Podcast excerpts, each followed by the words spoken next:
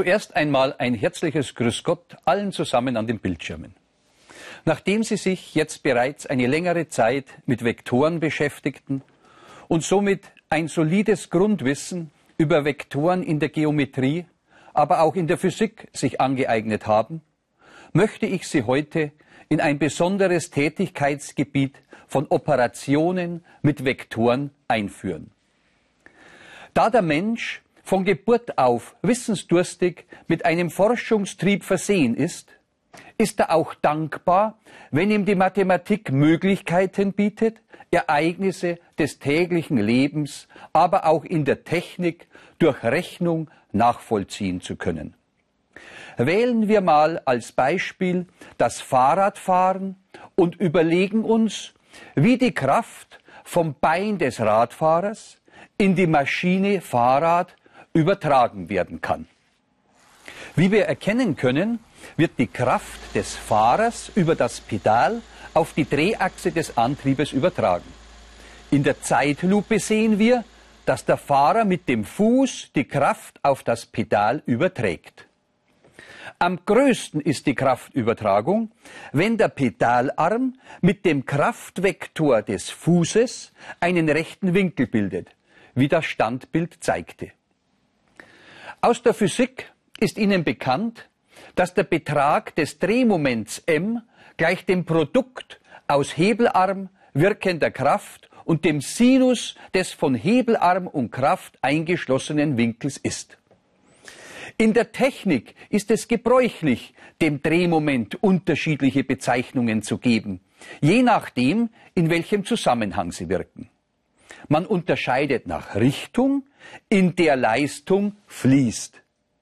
In unserem Falle wäre es ein Abtriebsmoment, also ein Drehmoment, womit die Maschine angetrieben wird und Leistung aufnimmt. Allgemein bezeichnet man als Drehmoment die physikalische Größe, die bei der Beeinflussung der Drehzahl eines drehbaren Körpers wirkt. Das Drehmoment ist das Vektorprodukt von Kraftarm und Kraft. Und somit sind wir direkt in der Mathematik. Was ist ein Vektorprodukt? Schauen wir nochmals auf unseren Radfahrer. Der Drehmomentsvektor, welcher auf die Drehachse wirkt, steht senkrecht auf der Ebene, die vom Hebelarmvektor R und dem Kraftvektor F aufgespannt wird. Stehen die Vektoren R und F senkrecht aufeinander, ergibt das Produkt ihrer Beträge R mal F den Betrag m des Drehmomentsvektors m. Wählen wir einmal für den Hebelarm 25 Zentimeter und für die wirkende Kraft 600 Newton so würde das Drehmoment m als Produkt der Größen 25 Zentimeter gleich 0,25 Meter und 600 Newton dann 150 Newtonmeter betragen. Dies entspricht auch dem Ergebnis, wenn wir mit der eingangs genannten Formel m ist r mal f mal Sinus Phi gerechnet hätten. Nämlich m ist 0,25 Meter mal 600 Newton mal Sinus 90 Grad, da wir den Punkt des Antriebes gewählt haben, in dem Kraftvektor und Hebelarmvektor senkrecht aufeinander stehen. Die Berechnung ergibt 150 Newtonmeter. Doch nun wollen wir das Pedal weiter bewegen und in einem neuen Punkt festhalten.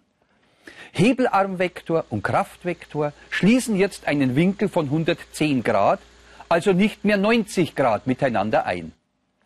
Dies bedeutet für die Berechnung des Drehmomentes m, m ist 0,25 Meter mal 600 Newton mal Sinus von 110 Grad. Der Betrag des Drehmoments beträgt jetzt nur noch 140,95 Newtonmeter.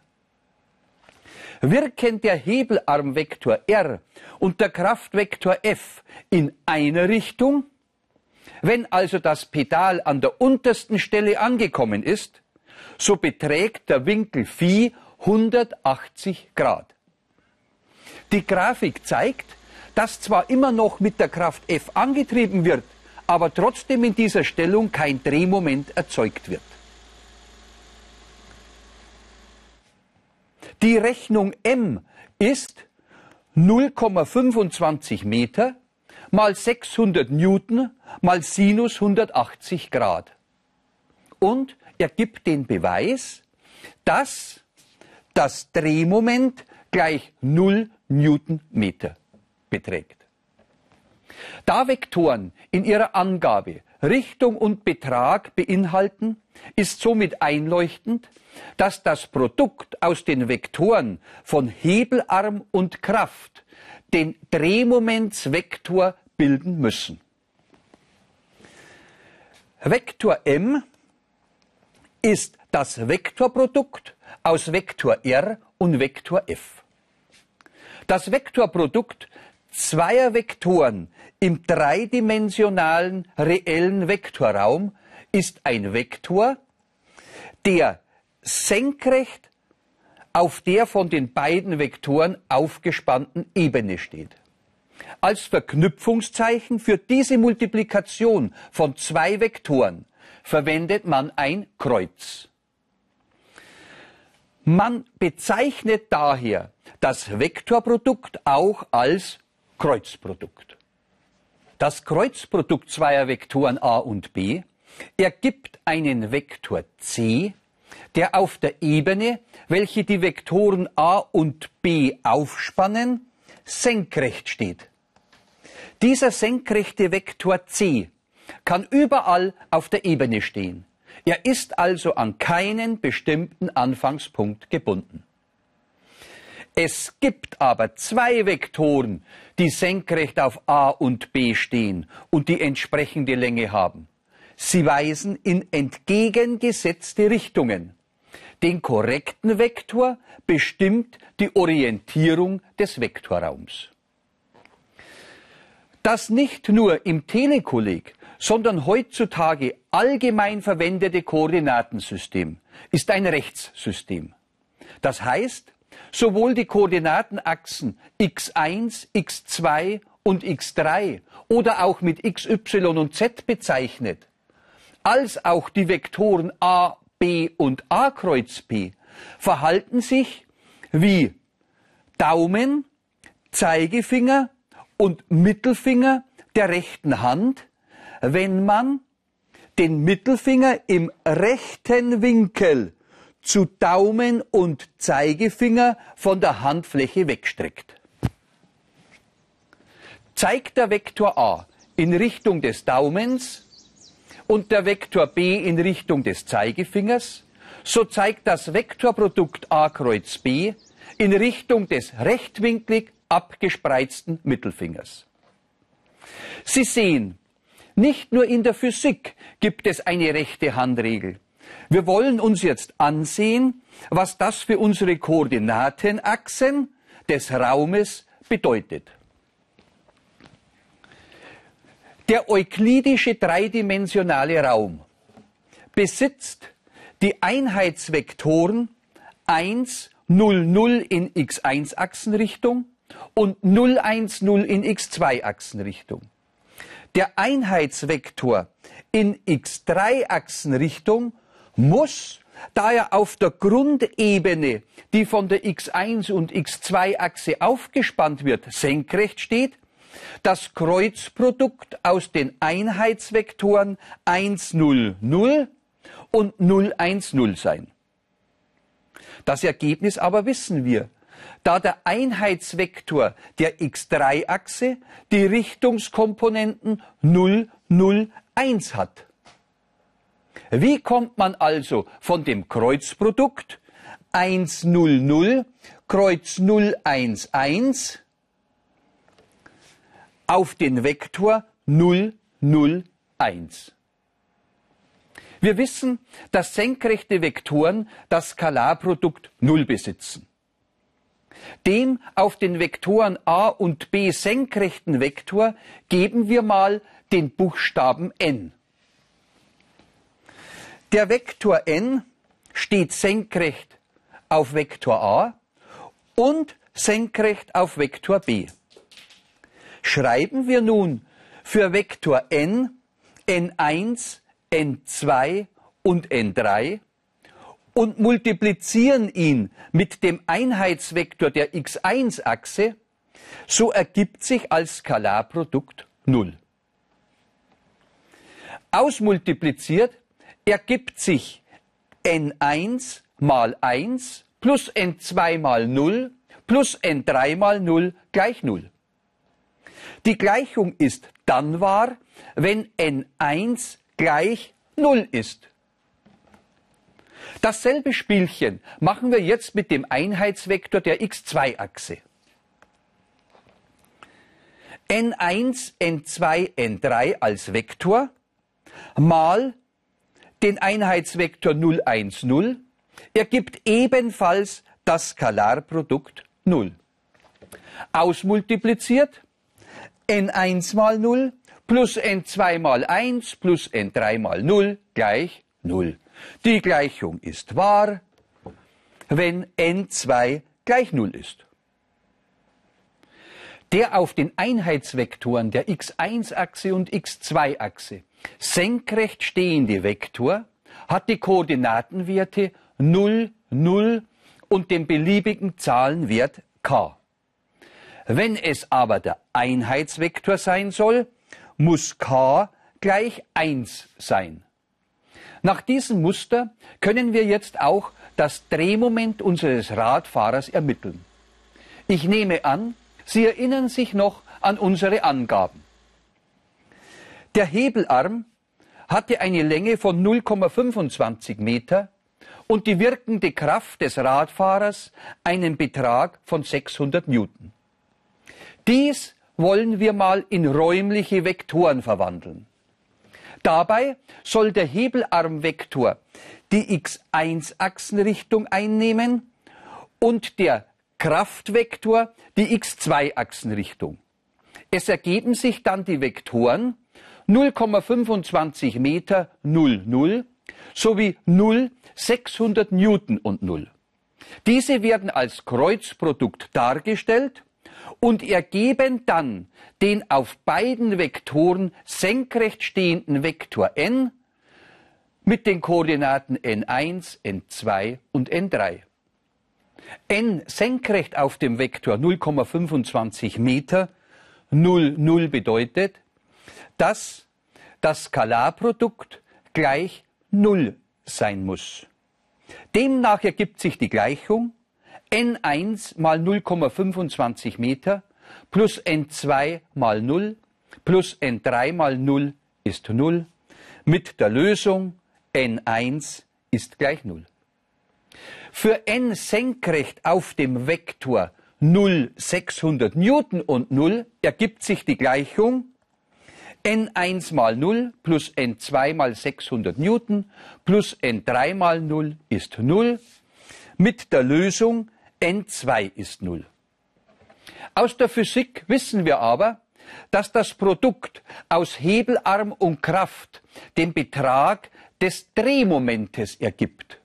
In unserem Beispiel 0,25 Meter mal 600 Newton ist 150 Newtonmeter. Und dieses Drehmoment hat die Richtung der x3-Achse. Es ergibt sich somit der Drehmomentsvektor m gleich 0, 0 und 150 Newtonmeter. So, jetzt hätten wir unser erstes Kreuzprodukt oder auch Vektorprodukt berechnet.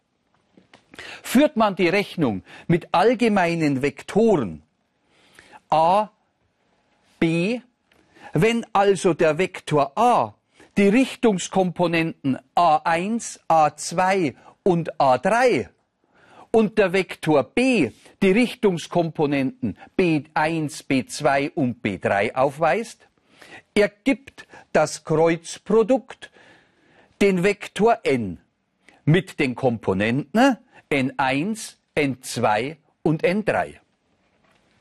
Da der Vektor n sowohl auf Vektor a als auch auf Vektor b senkrecht steht, ergibt sich ein Gleichungssystem.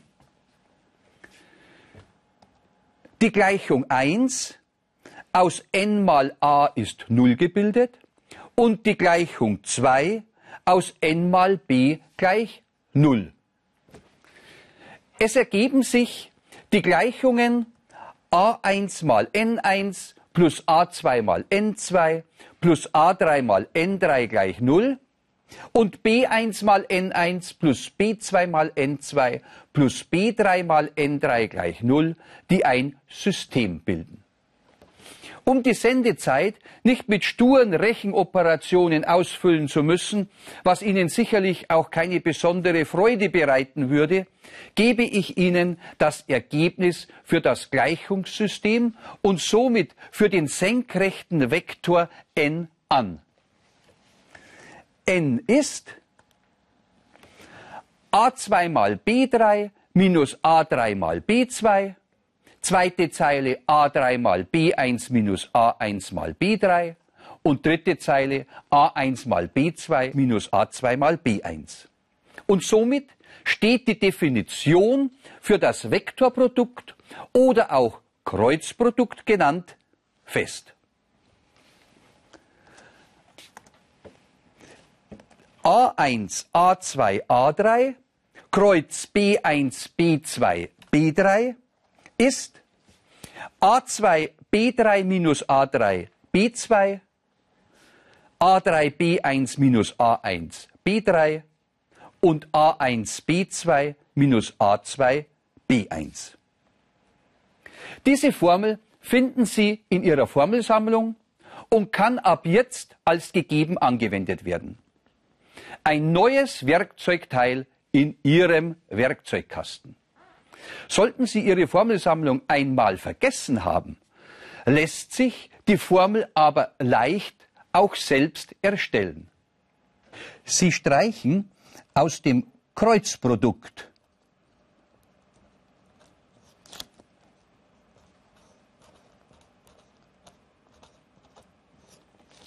die erste Zeile in Gedanken weg und multiplizieren dann links oben mal rechts unten minus links unten mal rechts oben und erhalten die erste Zeile des senkrecht stehenden Vektors. A2 B3 minus A3 B2. Danach nehmen Sie diese beiden Vektoren nochmals.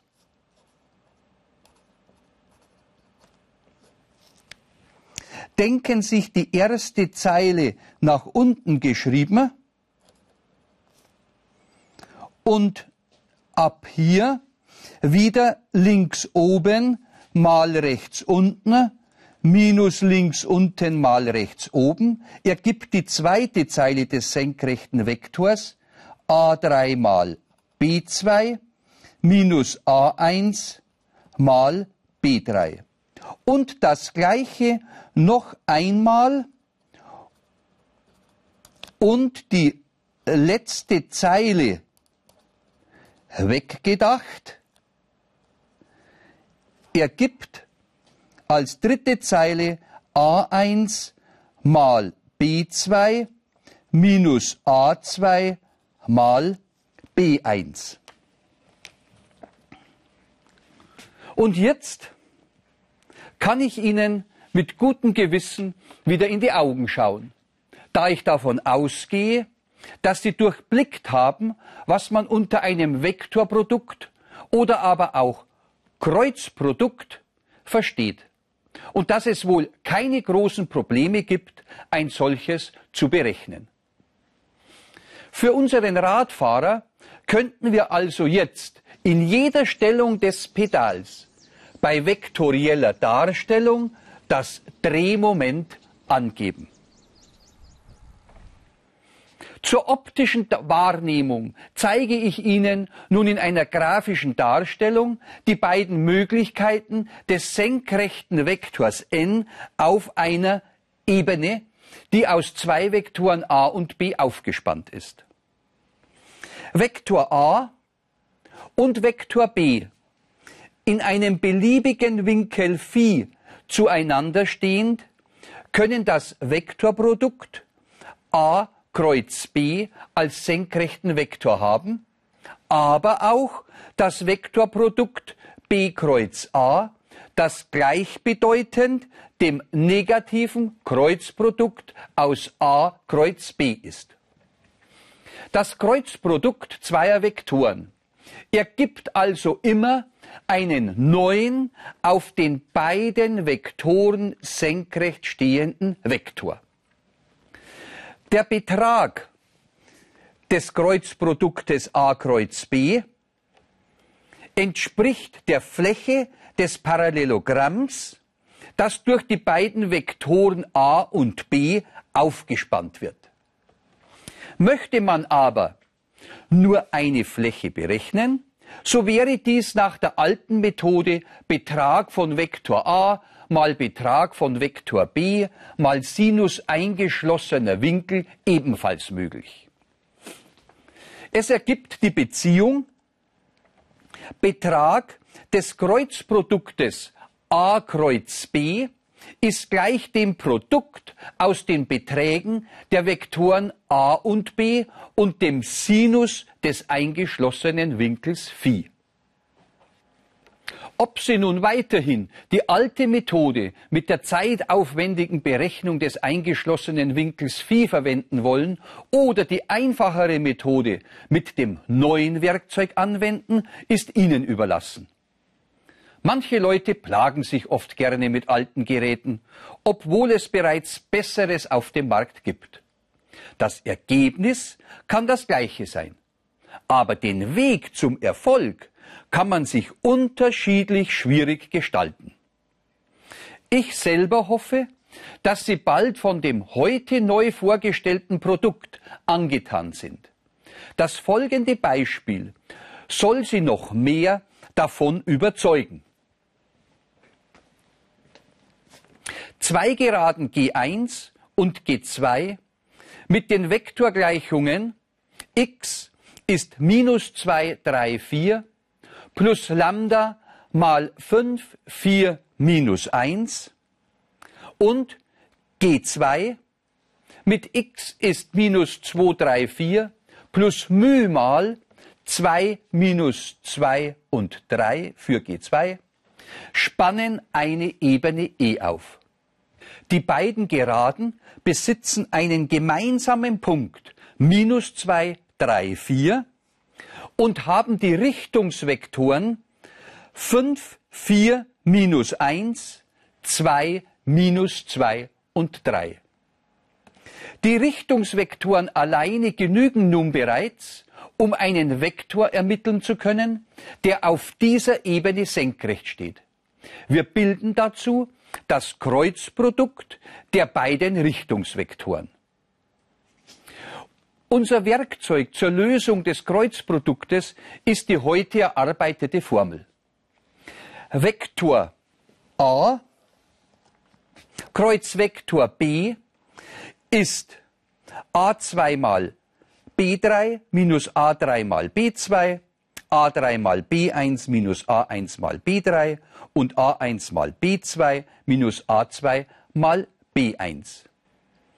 Wählen wir nun für den Vektor a den Richtungsvektor der Geraden G1 mit den Komponenten 5, 4 und minus 1 sowie für den Vektor b den Richtungsvektor der Geraden G2 mit den Komponenten 2, minus 2 und 3 erhalten wir durch einfache Zuordnung der Formvariablen unserer Formel einen auf der Ebene senkrecht stehenden Vektor 4 mal 3 minus minus 1 mal minus 2 minus 1 mal 2 minus 5 mal 3 und 5 mal minus 2 minus 4 mal 2.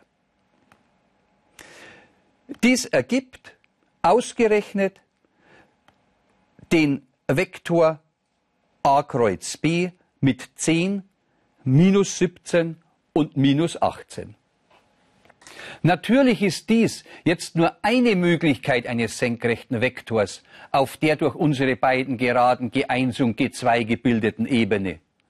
Jedes beliebige Vielfache dieses errechneten Vektors ergibt ebenfalls einen Vektor, der auf der Ebene senkrecht steht. Aber diese Einsicht haben Sie ja bereits aus den letzten Sendungen gewonnen. Alle Möglichkeiten könnte man mit k mal 10 minus 17 minus 18 beschreiben, wobei k eine beliebige reelle Zahl sein kann. Zusammenfassend können wir jetzt feststellen, dass man mit Hilfe des Kreuzprodukts, das auch Vektorprodukt genannt wird, sehr schnell Vektoren finden kann, die orthogonal, also senkrecht zu zwei anderen Vektoren liegen. Hat man eine Ebene in Parameterform gegeben, so hat man auch immer zwei Richtungsvektoren dieser Ebene.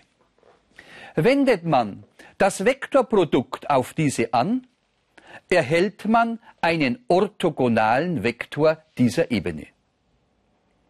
Den so gewonnenen normalen Vektor kann man dann für Lagebeziehungen oder Abstände verwenden oder auch um einfach die normalen Form einer Ebene zu errechnen.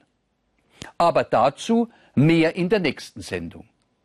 Zum heutigen Abschluss möchte ich Ihnen noch eine antike Pumpanlage eines Tiefbrunnens zeigen.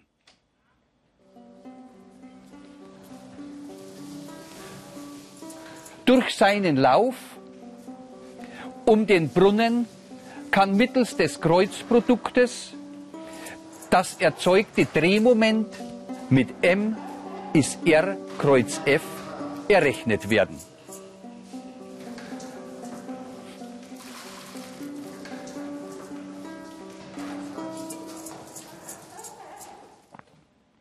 Und was schließen wir daraus?